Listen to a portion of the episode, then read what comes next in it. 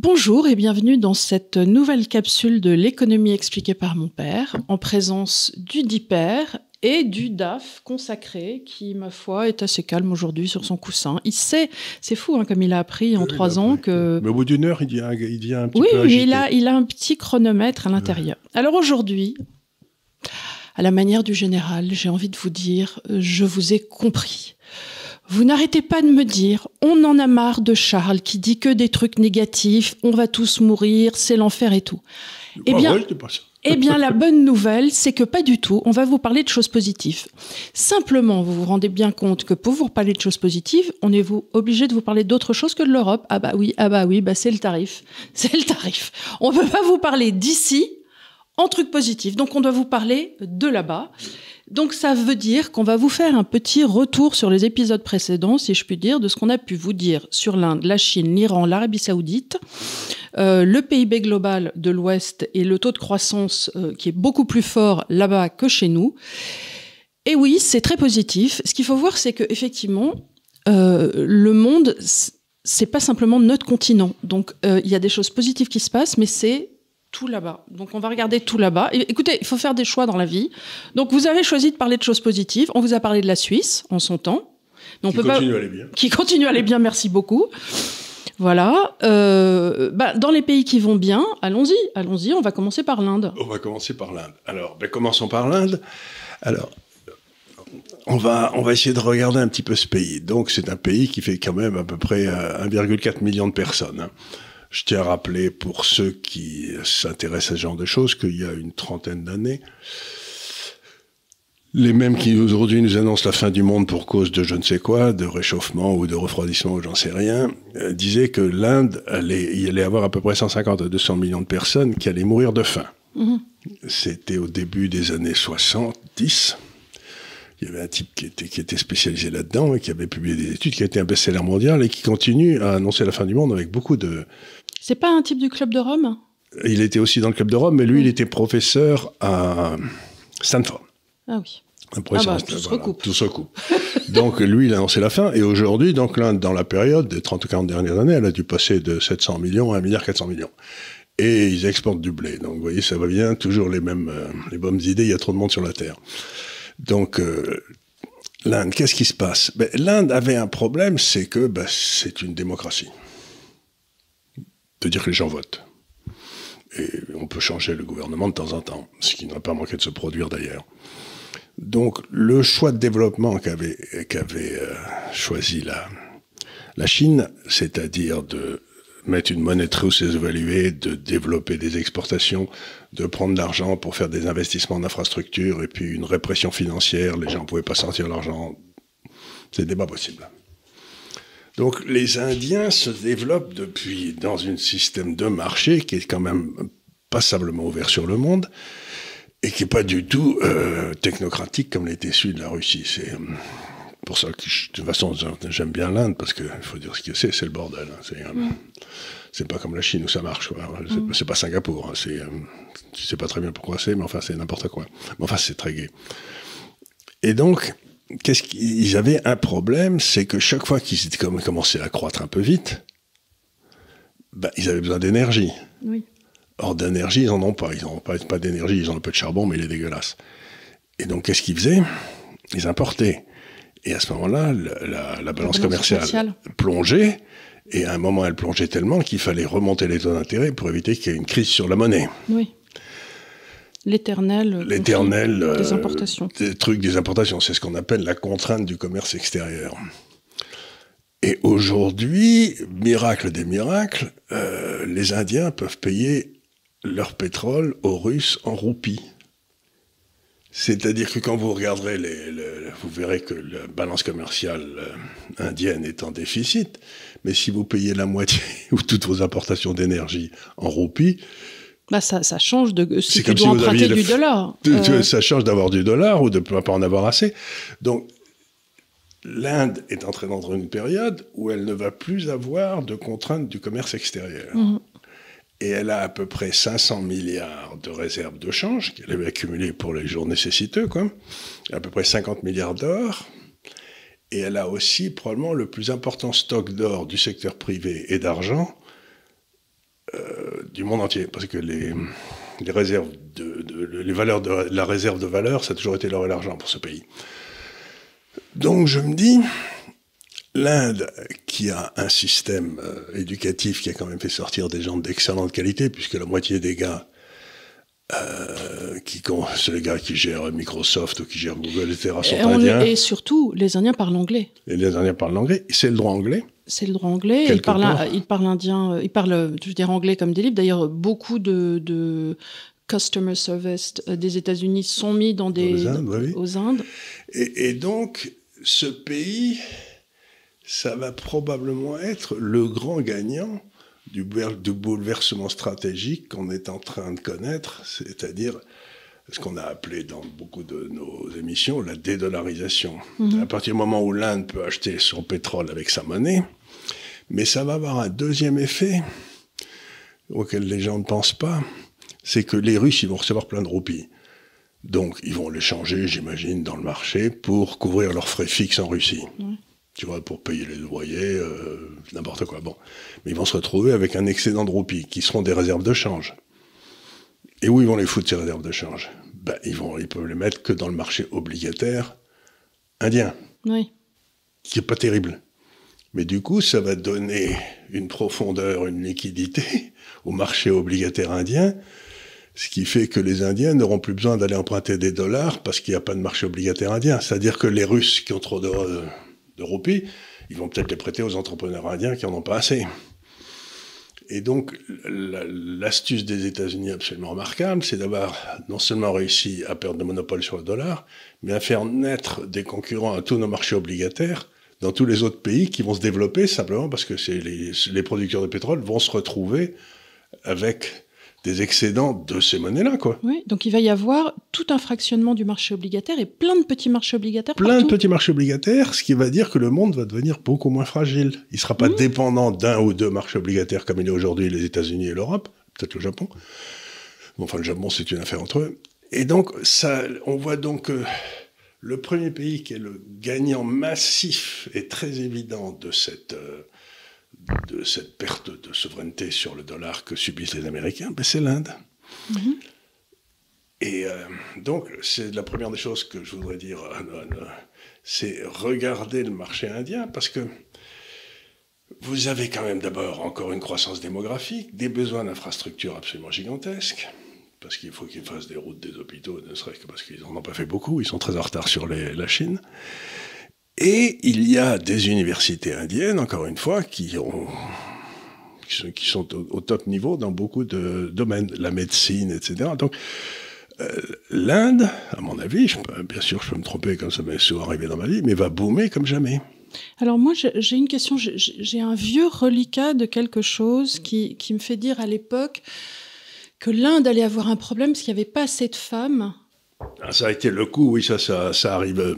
C'est vrai, et ça. Et, d'ailleurs, il y a un grand problème en Inde, c'est les viols. Oui, euh, D'ailleurs, les pilules du lendemain sont mises sur les comptoirs parce qu'il y a un vrai problème. Les femmes vont faire pipi la nuit. On est quand même dans des voilà. Et il y a, euh, des, viols, à ce moment-là partout. Mais il y, a un vrai problème justement de et d'analphabétisation aussi. alors, le, pour revenir au côté, le côté embêtant de l'Inde, c'est que dans les campagnes où il y a encore une bonne partie de la population, il y a à peu près, il y a le, système éducatif n'a pas du tout suivi. Mm. On a embauché des instituteurs, mais ils se présentent pas, ils font pas l'école. Mm. Donc il y a à peu près 30 à 40% de la population indienne qui serait encore analphabète. Mm. Donc ils ont une espèce d'économie à deux vitesses. Dans les grandes villes, des grandes universités, une bourgeoisie qui monte très vite, etc. Donc de très bonnes écoles. Et puis dans les campagnes, un système un peu arriéré. Et euh, gens, donc ça va être. Oui, euh, où les gens vivent encore un peu comme des bêtes. Ils vivent, euh. littéralement comme des bêtes, oui. Enfin, à, un niveau très, très, très ancien. Avec des viols, avec, avec, le viol. Sans savoir lire, sans savoir écrire. Sans savoir écrire, etc. Donc là, c'est un des problèmes. Mais ce qui est certain, c'est qu'ils ne peuvent pas s'en sortir sans croissance et sans énergie. Bien sûr, bien sûr. Alors, je donne un exemple de deux ou trois choses qui sont passées en Inde dans les dix dernières années sont assez remarquables. Le premier, c'est aussi curieux que ça paraisse, l'Inde avait hérité des Britanniques des, barrières douanières entre les différents États indiens. Donc, qu'on mette des barrières douanières contre les produits qui arrivent de Chine, ou j'en sais rien, soit. mais ils se mettaient entre un État ou l'autre, ils se mettaient des barrières dernières pour empêcher les trucs de circuler. Ben, Modi a fait sauter tout ça, donc ça, ça va, ça va libérer les, parce que c'est coûtait moins cher à la limite si tu étais euh, dans un coin indien d'aller acheter un truc en Chine que d'aller l'acheter dans le truc à côté parce qu'ils avaient mis des barrières douanières alors qu'il n'y en avait pas sur la bah, Chine. C'est ce qu'ils faisaient au Brésil, résultat ou au Venezuela, résultat toute la, toute la bourgeoisie prenait des hélicoptères pour aller faire du shopping à Miami et revenir. Quoi. Voilà, c'était à peu près ça. Bel effort. Bel effort. Et le reste pouvait pas se le payer, donc de toute façon. Exactement, il Voilà, restait, ouais. on les maintenait. Donc c'est la première des choses. Donc l'Inde va se euh, il va se créer des liens à l'intérieur de l'Inde de collaboration qui n'existaient pas puisqu'ils étaient fractionnés en différents États, etc. Bon. La deuxième chose, c'était qu'une des choses qui freinait beaucoup le développement indien, c'était justement le côté analphabète d'une partie de la population et qui pouvait pas avoir de compte bancaire. Mhm. Donc il y a une entreprise française qui est allée en Inde et qui a euh, mis un système de reconnaissance faciale avec, je crois, la pupille ou l'iris de l'œil ou je sais pas Mhm. quoi. Et maintenant, toutes les banques sont équipées de ça, donc elles reconnaissent euh, Monsieur Singh euh, avec son, tu vois. D'accord. Et, et nous, en France, on n'arrive pas à signer des cartes vitales avec des photos? Hein, je, je voudrais juste dire qu'en Inde, on a donc visiblement. Mais c'est les Français qui l'ont fait. Oui, voilà, des Français C'est qui notre sont. Murat qui l'a fait Voilà, qui sont ah oui, qui sont allés faire des systèmes euh, avec la pupille de l'œil, mais nous, les cartes vitales, ça c'est pas C'est possible. pas possible. Non, mais C'est c'est bah, beaucoup trop compliqué. Voilà, c'est- non, j'aimerais juste poser Ouais, ça là pendant qu'on. pour- pendant voilà. qu'on discute. Et euh, pour revenir à ça, si, tu veux, la, la fraude sociale est beaucoup plus importante que la fraude fiscale. Mais je sais pas pourquoi tous les syndicats veulent pas qu'on parle de la pauvre fraude sociale, ce qui est une drôle d'idée parce que c'est de voler de l'argent. Ah, moi, je trouve qu'il faut parler de toutes les fraudes. hein. Toutes suis, fraudes. je suis complètement contre la fraude fiscale, contre la fraude sociale. Il faut être contre toutes les fraudes parce que ça enlève. Écoute, si on s'embête à payer des impôts, c'est pour euh, essayer d'en faire quelque chose. Et je, les gens qui fraudent, bien sûr, euh, doivent être punis, c'est tout. C'est tout. Et En tout cas, on doit les empêcher de frauder dans la mesure du possible. Enfin, ça c'est donc premier arrêt sur image. L'Inde, il est en train de se passer quelque chose. Vous savez, c'est euh, donc ça c'est la première des choses. Maintenant, du point de vue euh, diplomatique, on en a parlé aussi. J'en fais un deuxième. On va faire une deuxième mise à jour. C'est qu'est-ce qui se passe euh, dans l'arc qui va de, allez, de, de Bombay à Mumbai, de, à euh, Sébastopol. Vous, voyez, vous prenez cette espèce d'immense arc qui contourne l'Himalaya comme ça. Qu'est-ce qui se passe? Mais là, il est en train de se passer plein, plein de choses. D'abord, on y reviendra, mais la Chine a organisé une espèce de trêve ou de paix entre les Iraniens et les Saoudiens. Euh, ça fait jamais que 1400 ans qu'ils se mettent sur la gueule, donc euh, les chiites et les sunnites, c'est... euh, Donc la paix, la paix est en train d'arriver au Moyen-Orient, puisque c'était une des... Ce qui peut donner un certain nombre d'espoir pour le, Liban en particulier, où il y avait des chiites, des sunnites, des chrétiens, etc. Mais vous prenez maintenant une carte, que le, que, le lecteur essaye de se mettre dans leur tête une carte de cette région. Vous partez, mettons, de Sébastopol, qui est l'endroit, le port militaire de la Russie sur les mers chaudes. hein. Donc c'est, Catherine la Grande qui l'avait piqué aux Turcs. Ça doit être 17e ou 18e, 18e. Et c'est pour ça qu'on l'appelait Catherine la Grande, parce qu'elle avait. Donc ça a été. euh, Oui, c'est pas parce qu'elle avait un système de poulies pour son âne. Non, c'est pas non. Ça, ça, ça, c'est des légendes, ça. Des horribles légendes. Mais enfin, il est vrai qu'elle avait un robuste, mais elle n'était pas, elle était pas russe. D'ailleurs, elle était allemande. Enfin, Oui. par- parlons d'autre chose. Mais donc, ils ont pris ça. Et à partir de là, ça leur a permis quand même de garder un œil sur tout ce qui se passait en Turquie, en Syrie, euh, la mer Caspienne, en fait, tout ce que vous voulez. Donc, ils contrôlaient tout ça comme ça. Bon. Maintenant, si la paix éclate au Moyen-Orient, la Chine est en train aussi d'essayer de rap- rapprocher la Turquie et la Syrie, qui ont des, qui ont des, qui se tapent un peu sur la gueule à cause des Kurdes, qui, qui sont là, les Kurdes, ils sont, c'est le, le plus- Turquie, où les élections arrivent. euh, cette semaine, je crois. Oui, C'est- il se passe- c'est- ça va être très important ces élections. ça va être très important ces élections. Donc, on voit bien que si la Turquie se rapproche de la, euh, de la Syrie, à ce moment-là, les Américains n'ont plus rien à faire en Syrie. Il serait temps de leur expliquer quand même. C'est temps qu'ils le comprennent. Mais bon, mais tu euh, sais soit- que Trump avait donné l'ordre d'enlever les troupes et qu'ils n'ont pas obéi. Et qu'ils n'ont pas obéi, bien Ils sûr. n'ont pas obéi. Donc la- l'armée américaine a désobéi au président des États-Unis. C'était dans les deux ou trois derniers mois. Il avait autre chose à foutre, mais il avait donné l'ordre de sortir. Et pour l'instant, il dissout sans aucun mandat. Et donc, à ce moment-là, tu rapproches la Turquie et la Syrie. Et puis de la Syrie, tu passes à l'Irak, qui n'est pas vraiment les Américains depuis l'invasion. Tu as l'Iran qui est juste à côté. Et euh, aux confins de tout ça, il y a les gisements de gaz les plus importants du monde, entre le Qatar, l'Irak, l'Iran. Et quand j'étais jeune, les, les types de la Française des pétroles, qui était l'ancêtre de Total, me disaient qu'il y avait plus de pétrole en Irak qu'il y en avait en Arabie Saoudite. C'est possible. Donc, euh, mais que pour l'instant, on le laisse sous... Enfin bref. Après, il y a des questions... euh, De des- frontières, et- parce qu'ils font des, des, des forages qui partent dans le, chez le territoire d'à côté, enfin surtout dans la mer, bref. Mais ça, c'est un immense réservoir d'hydrocarbures, absolument Mhm, incroyable, et ouais. de gaz en particulier. Il y en a aussi plein en Méditerranée, autour de Chypre et à côté d'Israël. est-ce, qu'on a vraiment euh, inspecté tous les endroits? Parce que si ça se trouve, il y a aussi plein d'endroits euh, qu'on n'a pas euh, Ah oui, on sait, on, on sait, on on sait, on sait, on sait qui est, mais pour l'instant, bah, il faut qu'il y ait un peu, un peu une paix civile pour que tu puisses euh, Bien sûr, bah oui. faire- des trous, Bah, envoyer des envoyer camions, des bâtir des euh, pipelines. dans des endroits euh, non sécurisés. Et, et donc, donc, tu as cet immense réservoir d'hydrocarbures.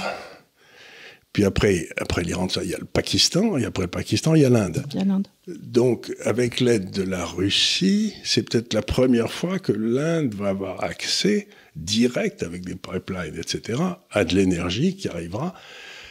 Et ça va encore une fois tout changer pour l'Inde, parce que à ce moment-là, ça passe plus par la mer, ça passe plus par les, Ça va sûrement diminuer les coûts aussi ça à va terme. diminuer les coûts. Ben oui, les pipelines c'est beaucoup moins cher que les bateaux. Et hein. donc, euh, comme on sait encore une fois que l'économie c'est de l'énergie transformée, avoir accès à une énergie peu chère, ça veut dire une économie absolument boumante. Boumante. L'inverse de ait la nous. paix. Oui, l'inverse de nous, c'est-à-dire que nous, euh, on s'est débrouillé pour faire monter le prix de notre énergie. Alors, euh, je tiens juste à faire un caveat. Hier, j'ai vu euh, Geoffroy Roux de Bézieux passer à la télévision en expliquant chez Apolline de Malherbe, qui n'a pas bougé une mèche de cheveux lisses, que l'inflation était due à la guerre.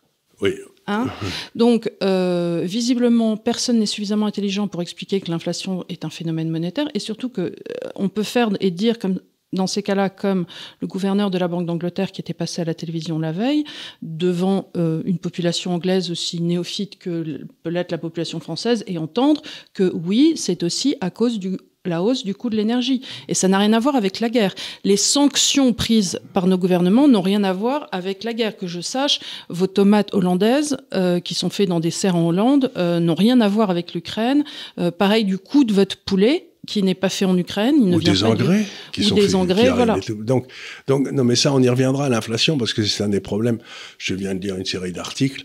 Les gens m'expliquent, commencent à m'expliquer que l'inflation est d'origine psychologique. Je leur dis, Non, mais je- ma réflexion, c'était pour dire euh, énergie pas chère, croissance, énergie très chère. Euh, euh, pays à la, à la rame comme on est en train d'être en ce moment. C'est juste comme un, en plus, un on, on va faire monter le CO2. Euh, les, impôts CO2 en Europe. Oui, on va avoir une taxe. aussi, on va avoir une taxe spéciale. On va augmenter cette taxe spéciale. Donc, si les gens se rendent compte, dans cette zone, euh, en oubliant même l'Inde, il y a à peu près pff, pas loin d'un milliard de, de gens qui sont là et qui font le, le contour, dans le fond, de, qui vont de la Russie à la Turquie, en passant par. Donc vous avez beaucoup de gens, et beaucoup de gens que vous reliez, pour ainsi dire, pacifiquement pour la première fois dans l'histoire. C'est donc qu'il peut y avoir ce que j'appelle une croissance ricardienne, c'est-à-dire tout le monde se met à faire ce qui fait le mieux, De Ricardo. Qui de donc- Ricardo, la loi des avantages comparatifs, etc. Donc, il est possible que le commerce mondial faiblisse parce qu'on met des tas... Mais le commerce dans cette zone-là va absolument exploser. Ça va être incroyable. Et donc, il me semble que il faut regarder la Turquie, deuxième point après l'Inde, il faut regarder la Turquie avec beaucoup d'intérêt, parce que la Turquie, finalement, ça a toujours été une des puissances dominantes, euh, même avant même les musulmans, enfin le Byzance, etc. Et ça s'est toujours mis sur la gueule avec la Perse d'un côté, et puis avec euh, les gens qui arrivaient des grandes steppes de l'autre. Quoi, c'était le. Mais si tout ça est pacifié, si tout ça commence à travailler les uns avec les autres, il va se passer des choses en Turquie. Hein. Ça va être, euh, ça parce que là, ils ont des universités. Et alors, il se passe un phénomène monétaire curieux qui m'intéresse en Turquie. Il faudrait que j'étudie ça un peu mieux. Bon, là, la monnaie turque est allée au tapis. On en a parlé souvent. ils vont faire faillite, etc. Et puis, ils avaient une grosse, ils ont, une grosse inflation. Ils ont une grosse inflation sur la VR, etc. Mais pour l'instant, apparemment, tout se passe en Turquie avec de l'or. Ah. C'est-à-dire qu'ils ont une espèce de système pour payer la baguette de pain avec les billets, mais quand on commence à... Et ils ont beaucoup d'or. Et l'Iran en a beaucoup aussi, parce qu'ils ont beaucoup, ils ont, donc, on voit que la Russie, la Turquie, l'Iran. Tu veux dire qu'ils ont une sorte de Bretton Woods informel Ils, ont une espèce d'étalon or informel, c'est-à-dire que quand tu achètes une maison, euh, c'est plutôt. Tu la négocies en or, tu te dis voilà, ça va être tant, et puis après, bon, tu peux rajouter des billets au cours de l'or euh, ce jour-là. pour payer les impôts dessus, ou je sais pas quoi, tu vois. C'est, euh, Donc, il, est en train de se passer quelque chose. Dans toute cette région, il est en train de se passer quelque chose avec l'or aussi qui est intéressant parce que. Bah, comme ils ont tous des monnaies qui sont qui sont pas des vraies monnaies, donc c'est pas. Et, et donc, et là, ça va laisser l'Europe, quand vous regardez cet immense arc qui descend comme ça, avec en plein cœur de l'arc, ça l'Iran, l'Irak, le Qatar, etc., et puis un petit peu sur les bords avec euh, ce que vous avez en, à Chypre ou au large d'Israël, etc. Il y en a beaucoup en Égypte aussi. Euh, ben, tout ça, si vous voulez, ça va se passer en dehors de l'Europe. Tu vois ce que je veux dire? C'est que d'un seul coup, euh, ils n'ont plus besoin de nous on est là. Donc la deuxième chose qui est en train de passer, c'est qu'on est en train de voir apparaître une immense zone de développement qui, semble être en train de s'organiser. Et la seule chose qui paraît peu probable, c'est que les Européens et les Américains aient quoi que ce soit à dire là-dedans. Mais la Turquie, qui est un peu au cœur de cette zone aussi, est dans l'OTAN. Donc on va voir les élections qui se passent, parce que si Erdogan gagne, ce qui paraît, c'est pas, pas le favori des, pronostics à l'heure actuelle. Il a l'air d'être en. Oui, il a l'air. Il, a, avoir toutes les campagnes pour lui et toutes les villes contre lui. Après. Euh... on va voir ce qui se passe. Hein, mais euh... oui, oui, on va voir ce qui se passe. Mais ce que je veux dire, c'est que cette zone-là peut décider, la Turquie au milieu, de sortir de l'OTAN. Et les, les Saoudiens ont l'air de dire que la protection militaire américaine, dans le fond. Euh, oui, on peut, mais il faut pas. On peut, ça les intéresse plus tellement que ça. Donc on voit cette immense zone qui sera à la limite d'un côté des orthodoxes, et puis des musulmans, et puis des chiites, et puis des indiens. Donc qui sera une zone quand même multiconfessionnelle, multi, euh, avec beaucoup de très bonnes universités, une population jeune. Et pour la première fois qui pourra euh, s'organiser pour euh, bénéficier de ses propres ressources. Donc, mhm. euh, et c'est là où j'en viens à la troisième chose, c'est que vous avez la Russie qui est là-haut. Alors, bon, ils ont la raison pour laquelle on, s'est mis à se taper là, sur la gueule avec la Russie, c'est que euh, la Crimée appartenait à l'Ukraine alors qu'en fait elle n'appartenait pas. Elle avait toujours appartenu à la Russie, jamais à l'Ukraine, mais c'est Khrouchtchev qui avait donné 156, un sort de beuverie à l'Ukraine.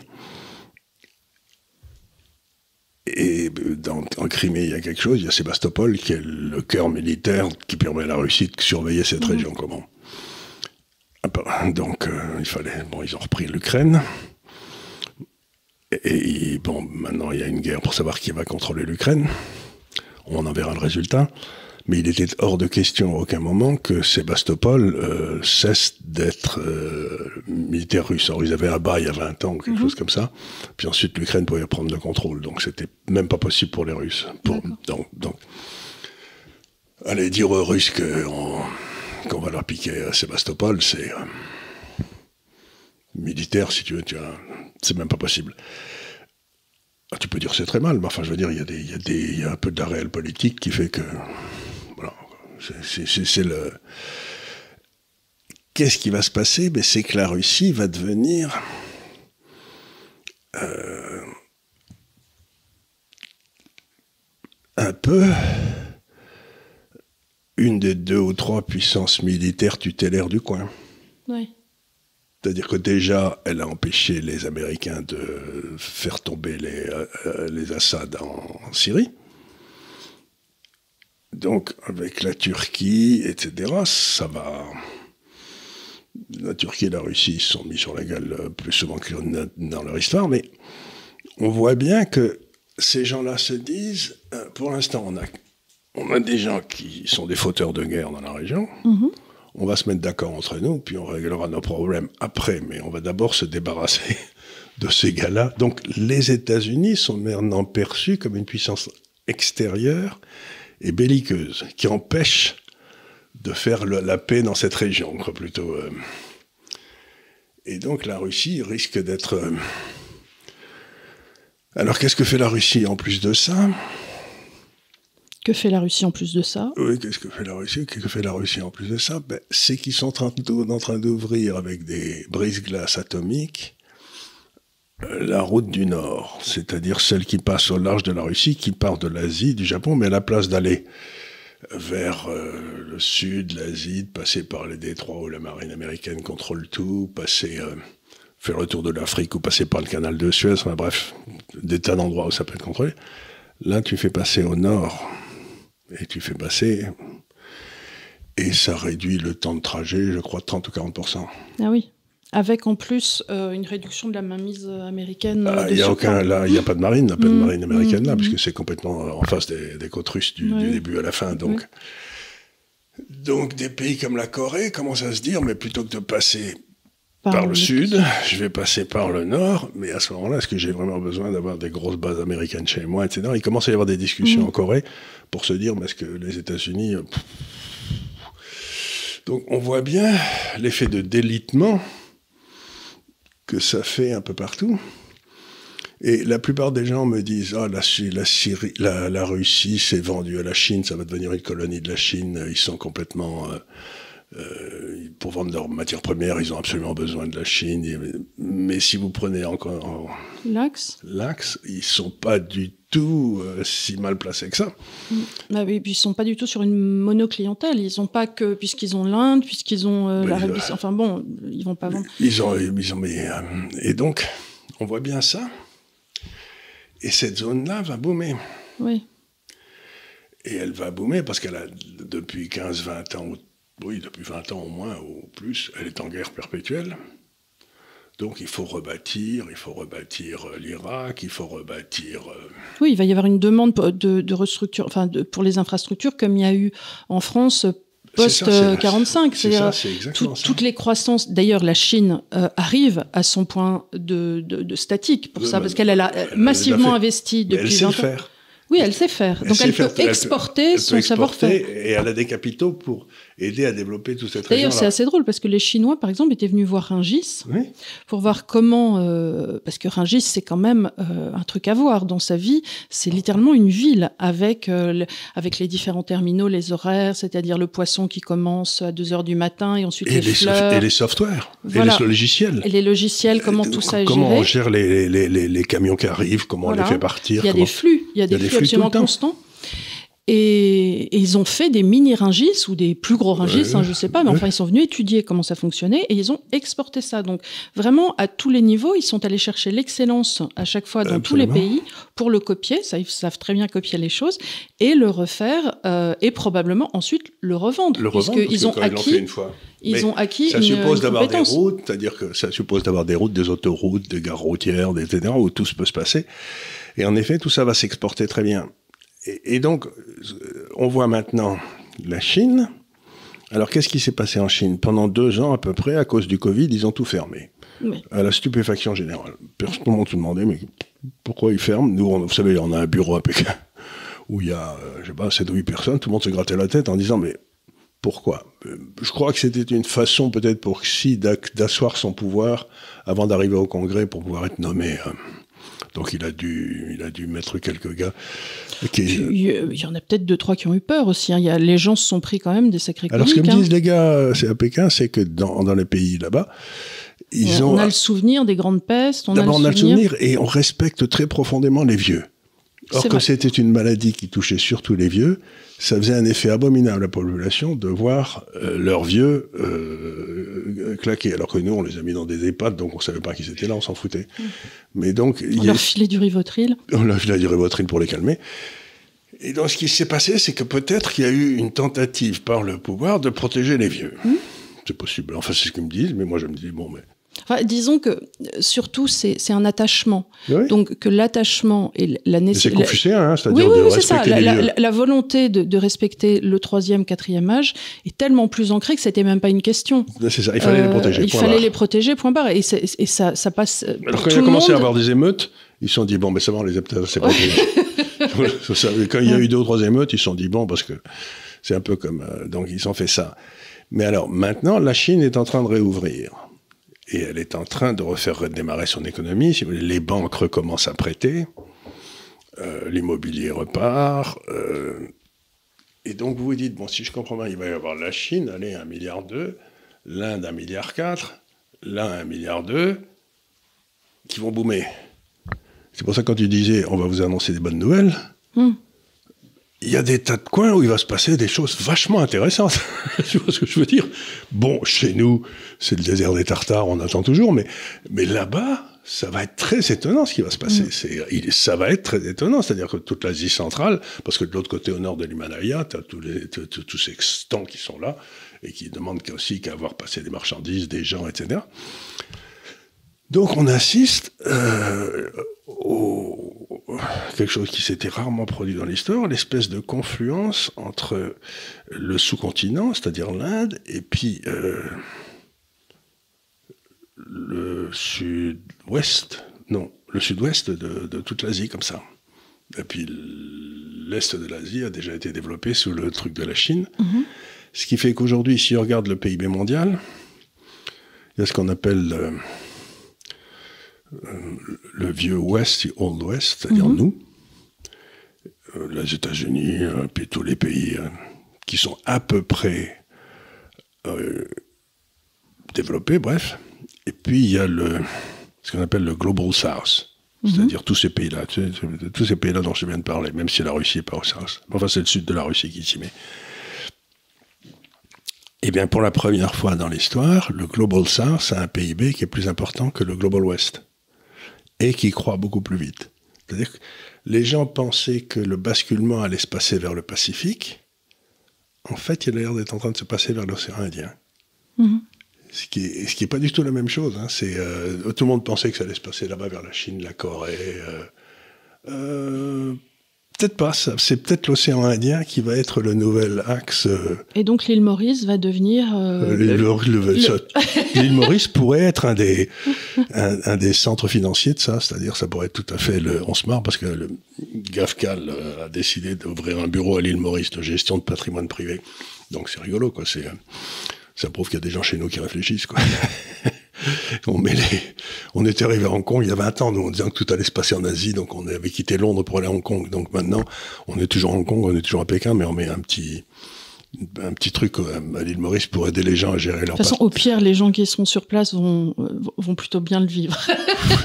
ah ben les gens qui sont sur place, ils vont le bien vivre. Et l'île Maurice est un merveilleux endroit aussi pour euh, tenir toute la côte est de l'Afrique, pour voir la côte est de l'Afrique, parce que c'est là, vous avez c'est là où il y a tous les euh, il y a aussi beaucoup de développements qui vont se passer parce que toute cette côte est de l'Afrique va être aussi extraordinairement impactée par tout ce qui se passe. Parce que Il y a déjà énormément d'investissements chinois. Il y a déjà, mais là, il va y avoir des investissements russes, des investissements indiens, des investissements. Mm. Euh, ça va y aller. Donc, si, si j'ose dire, toute cette région-là, c'est un peu l'Europe en 1950, quoi. Mm-hmm. C'est-à-dire qu'à la veille d'une, euh, c'est-à-dire l'ordre américain qui se rompt va laisser la place sans doute à des ordres régionaux. Mhm. Et celui-là, ce sera sans doute un des plus, un des plus prégnants, un des plus, un des plus visibles, un des plus forts. Quoi. C'est, euh, Donc c'est assez rigolo quand même. C'est, euh, Et là aussi, ça, ça, amène dans le fond le cœur de la puissance militaire américaine, c'est les douze flottes avec leurs porte-avions. Oui si tu te dis l'Arabie saoudite et l'Iran deviennent amis, hypothèse farfelue, euh, je sais plus laquelle, c'est la septième ou la huitième ou je sais plus quoi, flotte qui est euh, juste le détroit tu sais, qui permet de sortir tout le pétrole d'Arabie Saoudite. Eh bien, euh, ce détroit-là, il y a une immense base américaine qui est à Bahreïn, là, Oui. et qui contrôle l'entrée et la sortie du détroit. Mais euh, d'abord, si le pétrole remonte vers l'Inde plutôt que de filer vers nous, euh, le détroit, et ensuite, si l'Iran et l'Arabie Saoudite disent pourquoi vous avez une base là, euh, on est assez grand pour s'en occuper tout seul. C'est-à-dire que la manœuvre russe passe par les terres. Et le, le cœur de la puissance américaine, c'est l'héritier de la puissance anglaise, c'était par les mers. La plus grosse partie du commerce international se faisait par les- la mer toujours. Bien sûr, bien sûr. C'était beaucoup moins cher. Et ben là, si tu veux, donc ça amène aussi les États-Unis à se dire, mais je dépense un argent gigantesque pour contrôler la mer, mais euh, si plus rien ne passe par la mer, à quoi ça me sert quoi? Bah, C'est-à-dire que ce qui va se passer aussi quand même, et c'est une question à se poser euh, là dans un- une échéance à deux ans, c'est que bon, on a vu que Joe Biden venait, euh, Joe Biden venait cette semaine d'annoncer qu'il se représentait. Enfin, on a annoncé euh, que Joe Biden se représentait, ce qui m'amène la question quelqu'un l'a-t-il annoncé? Même Je sais pas si on l'a prévenu, ce On monsieur, qu'il allait se représenter, si Ouais. le, le voilà le Et surtout, le- on sait tous qu'il est le gâteux, deep state, et personne euh, ne sait euh, qui prend les décisions, justement, de continuer cette guerre en Ukraine. Alors peut-être qu'ils vont, ils vont lui coller un ticket euh, qui sera pas avec Kamala Harris cette fois-ci, mais avec quelqu'un de peut-être possiblement compétent en deuxième main. Mais dans ces cas-là, c'est celui-là qu'on élira, parce que on a tous vu quand même, pardon, les scènes. euh, attends, il faut que je finisse cette idée. Les scènes de Joe Biden qui Euh, Qui sait pas euh, où il qui est. savait pas où il est, qui parlait des morts, enfin ainsi de suite. Donc euh, la question qui se pose, c'est qu'avec euh, une élection qui sera peut-être redonnée à des républicains ou alors à un démocrate comme Kennedy, ouais. Euh, la question souvent, dans, en tout cas euh, chez les républicains, est euh, le coût que ça représente, en tout cas chez les libertariens qui Mhm. sont quand même encore présents, et de dire voilà pourquoi les États-Unis conservent une force militaire aussi grande. Donc de même peut-être, ils vont être amenés à se poser la Alors, question c'est déjà. une question très intéressante parce que ce, ce que tu dis est, est- est passionnant parce que dans toute ma vie, les républicains étaient pour plus de dépenses militaires et pour aller casser la gueule à ces salopards à l'étranger. C'est-à-dire, euh, je sais pas, pas leur casser la gueule, mais les, convaincre, Ouais, ouais. les- les convaincre que la démocratie c'était bien. Quoi. Et puis de l'autre côté, les démocrates, ils étaient contre la guerre. Mais ça s'est euh, inversé. ça s'est complètement inversé. Maintenant, ce sont les républicains, et en particulier la branche, comme tu le dis, plutôt libertarienne, comme Rand Paul ou n'importe quoi, qui disent, Ça suffit les dépenses. ça suffit les dépenses, euh, euh, voilà. arrêter avec le. c'est le message aussi du fils de Robert Kennedy, là, Oui. qui se présente aussi. Et puis de l'autre côté, vous avez les démocrates qui sont complètement en alliance avec euh, les grands médias et qui sont aussi pour tout ce qui est euh, censure. Donc il y a une espèce de d'alliance. Pro-vaccin aussi, on a cette alliance pro- aussi avec des, des gens comme Bill Gates. Oui, c'est ça. euh, dans une espèce de d'ordonnancement mondial, c'est-à-dire C'est- une sorte de vision de sur les plutocrates. enfin, tu vois, sur les plutocrates pensent qu'ils sont mieux à Voilà. même de gérer le monde. voilà, et, et de nous expliquer que euh, ils vont s'occuper des campagnes de vaccination, ils vont pacifier le territoire et le Moyen-Orient, on l'a vu, et, et voilà. Donc, et ça, c'est devenu très fort chez les démocrates, alors que autrefois, c'était une vision républicaine qui était qui était plus, on va vous apporter la paix et puis euh, des compresses. Oui. Euh, maintenant, c'est devenu, et puis il y a une recherche de l'argent aussi quand même. Et Tandis qu'on voit très bien que les États-Unis aujourd'hui sont gouvernés par euh, le lobby de l'industrie pharmaceutique, le lobby de l'industrie de la guerre et le lobby des médias. C'est-à-dire que qui sont et ces trois-là, c'est parce qu'il y a quelque chose qui me surprend beaucoup aux États-Unis, c'est quand même il y a quand même toute une série d'histoires très bizarres qui sont sorties, la fondation Clinton, enfin je pourrais vous en donner 25 exemples, et il n'y a jamais de poursuite judiciaire. Et je ne sais pas, là, je vais dire, je, Ce qui je vais blesse quand mettre, même pas en toi, quoi. je vais mettre euh, l'éléphant au milieu du salon, mais je ne sais pas si Poutine aurait envahi l'Ukraine sous Trump. Euh, sûrement pas.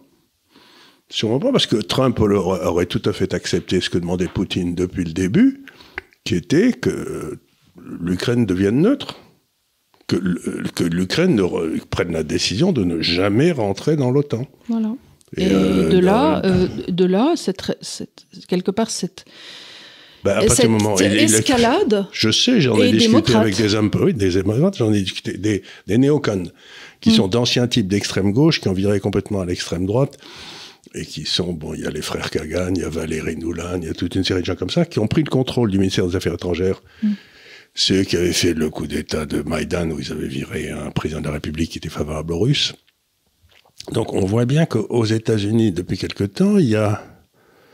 Euh, je peux raconter une anecdote qui me laisse absolument, qui m'a laissé absolument glacé. Euh, Wesley Clark, ça te dit rien, j'imagine. Wesley Clark, c'était le patron de l'OTAN. Général, euh, je, trois ou quatre décoré. Métier décoré, très bien, un type très très bien. Patron de l'OTAN. Donc, euh, il, raconte, il a pris sa retraite vers 2000-2002. C'était le, militaire le plus haut gradé des États-Unis. Hein, donc, il va faire un tour au Pentagone, un petit peu à la retraite, pour voir ce qui se passait. Il y a un de ses anciens officiers qui l'appelle en général pour venir me voir. Et le, type lui dit euh, On a décidé d'envahir l'Irak. Alors il y a Wesley Clark qui dit Pourquoi? Bah, Le type dit Je sais pas, mais euh, d'après ce que je comprends, on a une armée qui est en état de marche, donc il faut lui faire quelque chose sans ça s'embêter. Ils ont la bombe atomique Donc ils ont, ils ont. Bon, il dit bah, Wesley Clark est un peu surpris, mais il le raconte, vous pouvez le voir sur toutes les chaînes de télévision, mmh. vous tapez Wesley Clark, vous trouvez. Puis ensuite, quelques temps après, il retourne au Pentagone, le même type lui dit euh, Mon général, venez me voir. Il dit Voilà, j'ai un papier que je viens de recevoir, là, de, top secret et tout. Euh, on a pris la décision d'envahir euh, cinq ou six pays dans les trois ans qui viennent. L'Iran. Ah oui. Le Soudan. Où, c'était libre choix. la Syrie. la Libye. Enfin, cinq ou six pays. Et, et, et, dit et pourquoi, euh, Parce que parce, parce, parce qu'on peut, on va le faire, on va on veut faire de, des changements de régime, on va amener la paix dans cette région, etc.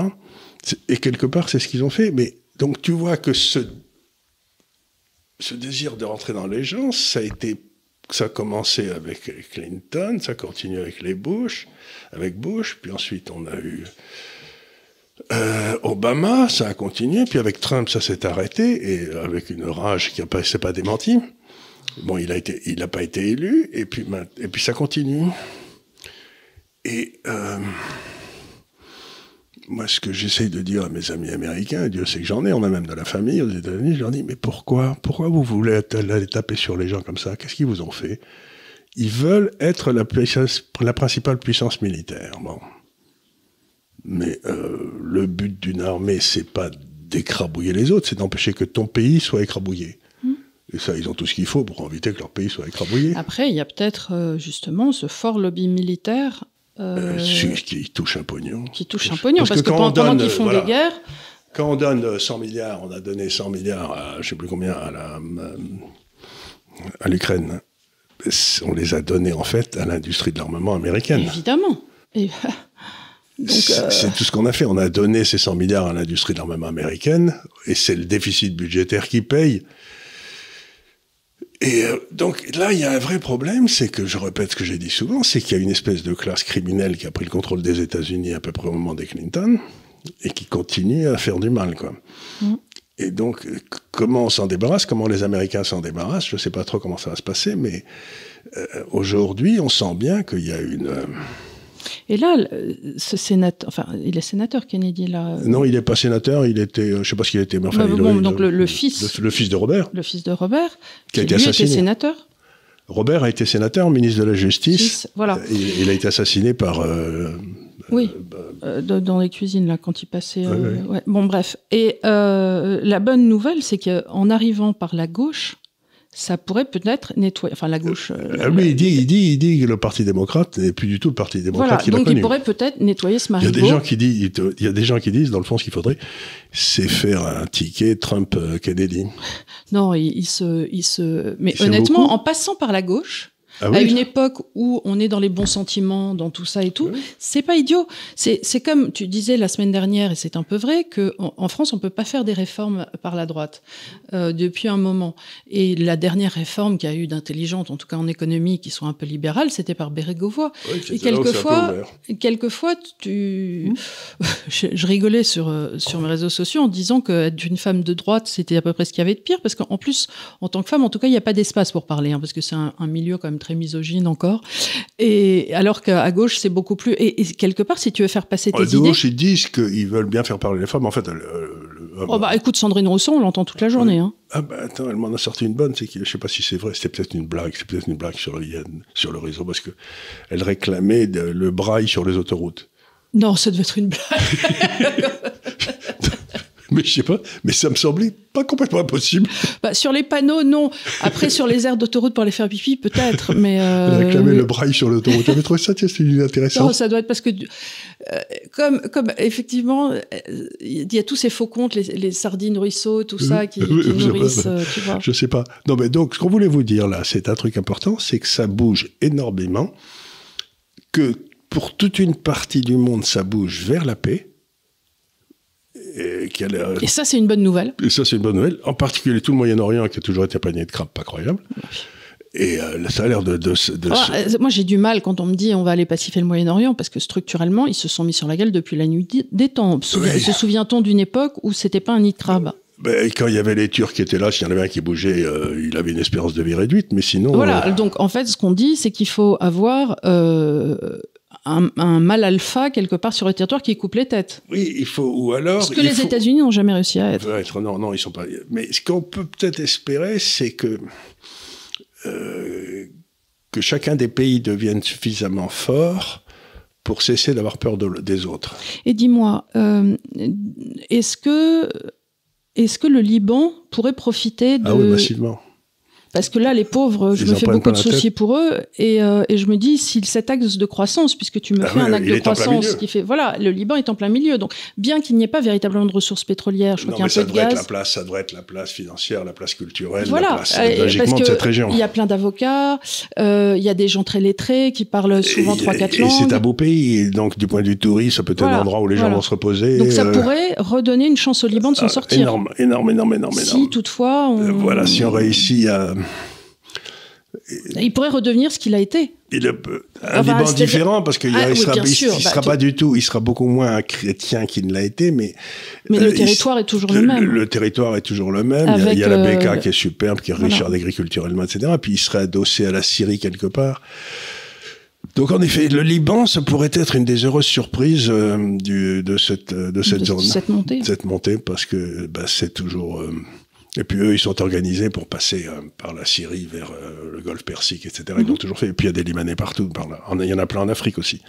Mhm. Donc le Liban. Ah bah, il y en a plein partout. Ils sont partout. Il y a une diaspora libanaise euh, qui, Il y en a beaucoup en. Il y en a plein en Angleterre, il y en a plein en France, il y en a plein partout. Il y en a plein aussi en, en Amérique latine. Et là, ça, on peut peut-être terminer là-dessus, mais la façon dont l'Amérique latine va basculer, est-ce qu'elle va décider de rejoindre cet axe ou est-ce qu'elle va rester sous le contrôle des États-Unis Pour l'instant, il y a énormément d'échanges euh, dans les BRICS euh, entre euh, le Brésil. voilà. Et, on le Brésil, a vu des accords ils ont des matières premières et ils sont les spécialistes mondiaux de ce qu'on appelle l'agriculture tropicale. Donc il, il, peut y avoir aussi beaucoup d'échanges qui se passent. Donc le Brésil, euh, s'il bascule, ça va changer beaucoup de choses, quoi. Hmm. Et j'ai vu quelque chose de très étonnant, c'est, je crois que j'ai lu ça récemment, je suis pas très très certain que le Brésil commandait des sous-marins.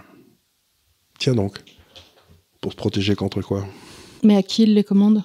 Ben, Je sais pas, il doivent les commander à, des gens qui font des sous-marins, mais euh, il y en a. les bêtes. Pas les Suisses, mais peut-être les. Euh, tu vois ce que je veux dire? Peut-être, euh, ben, peut-être peut-être les Français qui font des sous-marins, ou il y a peut-être ben, qui, qui, fait des sous-marins? Il y a les Américains, il y a les Anglais, il y a les Français. Il y a les Russes. Moi, je suis sûr qu'on va l'avoir en commentaire. Il y a sûrement des gens qui savent où ça se fait, les sous-marins. À mon avis, il y a des sous-marins. Les Russes, ils doivent savoir faire des sous-marins. Oui, oui, ils doivent savoir faire Donc, des sous-marins. Donc, peut-être ils commandent quelques sous-marins russes. Donc, ce que je veux dire par là, c'est que le, on sent bien cet écroulement de l'ordre américain, voilà. Et, que tout n'est pas mauvais dans ce, dans ce qui sort. Peut-être qu'un jour, le Venezuela aussi, parce que le Venezuela avait quand même à l'origine du pétrole. Et... Ah, mais c'est les plus, plus importantes réserves de pétrole du monde, de Venezuela. Voilà, donc si un jour euh, pardon, ils se sortent un peu les doigts et qu'on sorte de régime politique, ils pourraient peut-être redevenir aussi ce qu'ils ont été, parce qu'ils ont structurellement les bases pour, euh, pour, euh, pour être bah, riches, ceux-là. En tout cas, ils ont du pétrole, à ne savoir qu'en foutre. C'est du pétrole Chili, Le Chili s'est super bien tiré son épingle du jeu avec absolument rien, et le Venezuela qui avait Un peu de cuivre et un peu de... Oui. Non, mais voilà, donc toute l'Amérique latine, et là, c'est évidemment, les États-Unis vont se retrouver dans leur forteresse de l'Europe, de l'Afrique du Nord, de l'Amérique du Nord, quoi. Oui, mais ils, ont, ils auraient mmh. intérêt à anticiper le mouvement et au lieu d'aller se disperser, j'ai envie de dire, euh, dans des territoires euh, en Ukraine et ainsi de suite, dans des territoires de toute façon qui ne vont rien leur apporter, se concentrer sur leur continent à eux, où il y a des belles richesses et essayer d'en faire quelque chose de bien. Enfin, moi, si j'étais eux, je réfléchirais à ça. Et surtout, ben, y a les... le problème, c'est qu'à force de faire des armes, ils font plus grand-chose et que donc la, ils deviennent fragiles. Ils deviennent fragiles. Mm, dans le concept d'antifragilité qu'on a développé moult fois. Moult fois. Donc, encore une fois, c'est ce qu'on essaie de vous dire, c'est il y a cet immense truc qui va se passer. Alors, je ne doute pas qu'il y a des entreprises françaises qui vont très bien s'en sortir. Je sais pas, je pense à Schlumberger, par exemple. Mmh. tu vois, c'est pas, pas idiot, mais enfin... Euh. Non, mais c'est-à-dire que les entreprises qui ont un fort savoir-faire sur des produits euh, qui sont, ben, du coup, attrayants pour autrui et qui ont, et qui ont cette potentiel d'exportation, bon, en dehors du luxe, puisque le luxe, on sait qu'il s'exporte, mais effectivement, Schlumberger ou euh, voilà, vont... Euh, ou Air Liquide. Ou Air Liquide, non, mais des choses, des choses qui ont une grande technicité. Ben oui, c'est ça. Voilà, ça, ça, va bien s'exporter. Donc, euh, il y a des tas d'entreprises françaises qui vont tirer leur... qui vont gagner de l'argent beaucoup là-dessus. Mais comme on n'a plus de diplomatie, qu'on n'a plus d'armée, qu'on n'a plus de souveraineté, ben, la France en tant que nation, la réponse est non, on va pas, on va pas, on va pas profiter. Certaines entreprises vont en profiter. Ce qui mhm. serait une, occasion de gueuler contre les profits. Voilà, et de dire que c'est incroyable qu'ils donnent des dividendes aux actionnaires et qu'il faut vraiment taxer les riches. Voilà, voilà, ça, permettra aux Français de faire des progrès en économie. à l'impossible, n'est tenu comme on l'a vu cette semaine. Je, désespère chaque semaine, mais bon, on fait notre petite, euh, notre petite partie et puis, puis on verra bien. On verra bien. Ben, merci beaucoup. Et eh ben, merci beaucoup de nous avoir écoutés. Qu'est-ce que tu dirais la semaine prochaine de faire une émission sur l'intelligence artificielle? Euh, Je veux bien, mais mon incompétence ne le dispute qu'à mon ignorance, mais je peux en parler écoute, si on devait parler que des choses qu'on connaît, on ne parlerait jamais de rien. Euh, personne ne dirait rien jamais. Parce que, j'ai acheté des, bouquins, là. D'ailleurs, je me suis trompée, parce qu'il y en avait un sur Amazon qui disait oui, il faut vraiment acheter celui-là et tout. Du coup, je l'achète, c'est que des formules mathématiques. je, je panne rien du tout. on va faire venir Didier. ah oui, je te jure, j'ai montré ça. En fait, c'est un bouquin de cours, tu vois, d'intelligence artificielle. Mais j'en ai acheté deux autres qui, euh, qui, eux, sont lisibles. Voilà, donc euh, on va essayer de vous parler de ça un peu, de ce que j'aurais compris. Et puis, toi, euh, bah, de ce que tu auras compris aussi. Oui. L'intelligence artificielle, pour moi, c'est quelque chose, mais encore une fois, on va pas. Mais pour moi, il y a l'intelligence qui fonctionne dans un système ouvert, et celle-là, elle ne peut pas être artificielle. Et dans un système fermé, l'intelligence artificielle elle te battra toujours aux échecs maintenant. Parce qu'il... Mais euh, euh, dans les marchés financiers, je ne suis pas sûr. Voilà, on vous a teasé pour la semaine prochaine. N'oubliez pas de, si ce n'est pas déjà fait, vous abonner, nous suivre sur le réseau, nous suivre évidemment sur Spotify, Deezer. Un jour, on se mettra sur, euh, sur Apple, mais c'est parce que la personne qui nous fait ça n'a pas d'ordinateur Apple, donc elle ne peut pas le faire. Mais un jour, elle en aura un. Salut Raphaël. Et depuis l'Islande. Et merci de nous avoir suivis à nouveau. Et on vous dit à la semaine prochaine. Merci beaucoup. À bientôt.